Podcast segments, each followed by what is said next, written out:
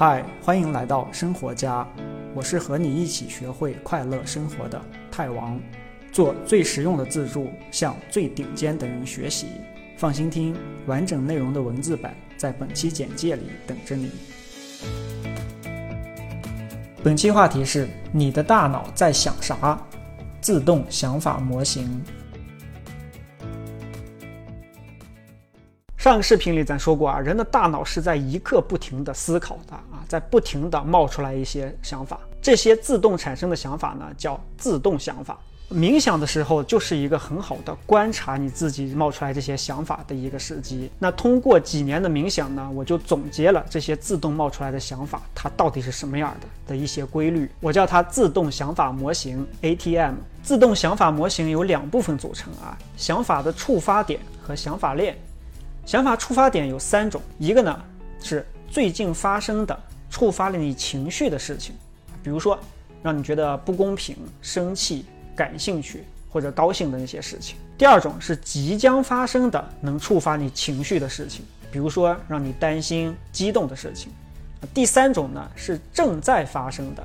吸引你注意力的事情，比如说你听到的或者看到的东西。想法的触发点都是事实或者记忆。那想法触发点呢，就会触发一个想法链。想法链呢，包含一系列的想法啊，由大脑对这些想法建立的一些联系连接在一起。从想法触发点先联想到想法链中的第一个想法，然后再由第一个想法联想到第二个想法啊，以此这么去往下联想。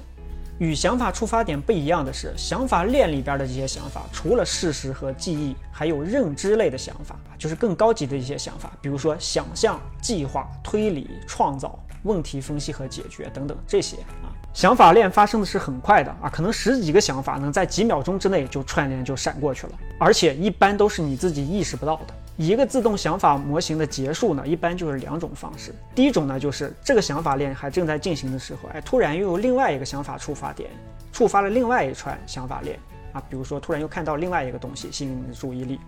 第二种呢，就是你主动的意识到了这个想法链正在进行，然后打断它。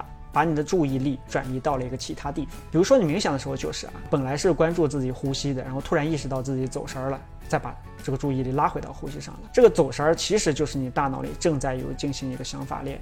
举个例子啊，比如说一个想法触发点是我现在看到我桌子上有一个香蕉，然后呢，这个香蕉就触发了我的一系列想法。可能首先呢是我要吃它吗？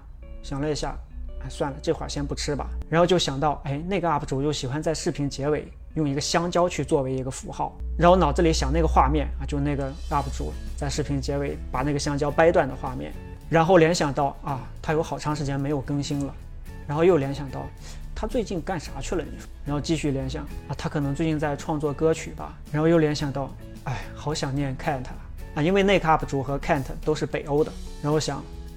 他们的告别演出真的是太感人了。然后又想到啊，上次我看现场演出的时候，不小心把饮料洒到一个女孩身上了。然后又想，操，我现在没有女朋友。然后又想到之前看过的一个泰勒演讲上说，孤独是能把人杀死的。然后又想，要么加入一个读书会啊，去认识一些人。然后又想到了啊，如何生活是一本好书。就这么一个接一个的往下去联想，后边的想法都是从和上一个想法。有关联的某个点去联想出来的，这么去往下不停联想，整个这一串想法，我在这儿可能讲了有两分钟，但实际上就几秒钟时间就全过去了。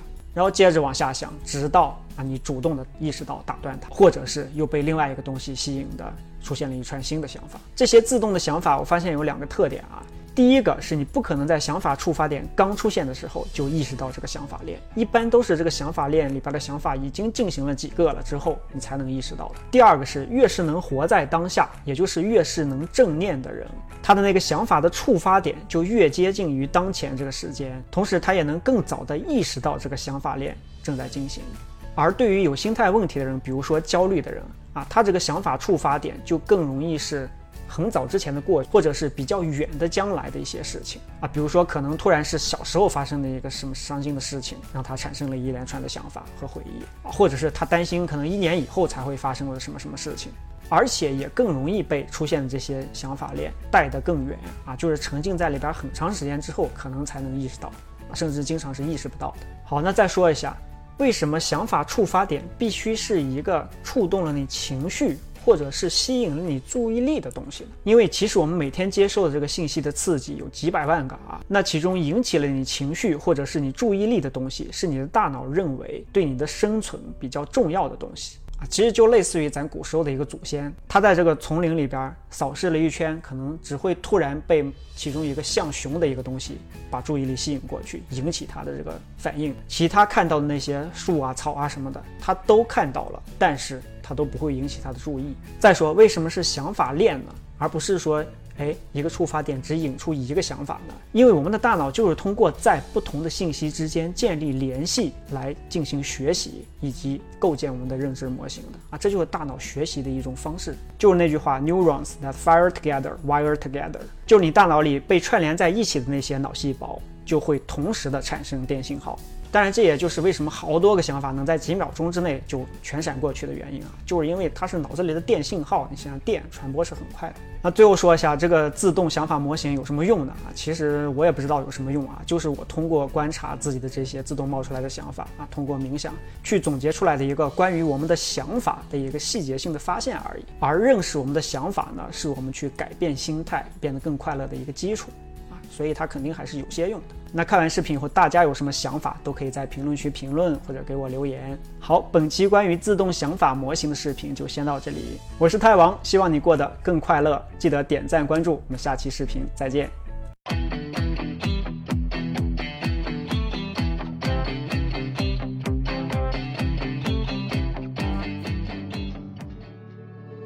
恭喜你，离学会快乐生活又近了一步。别忘了订阅这个栏目，我是太王，下期这里等你。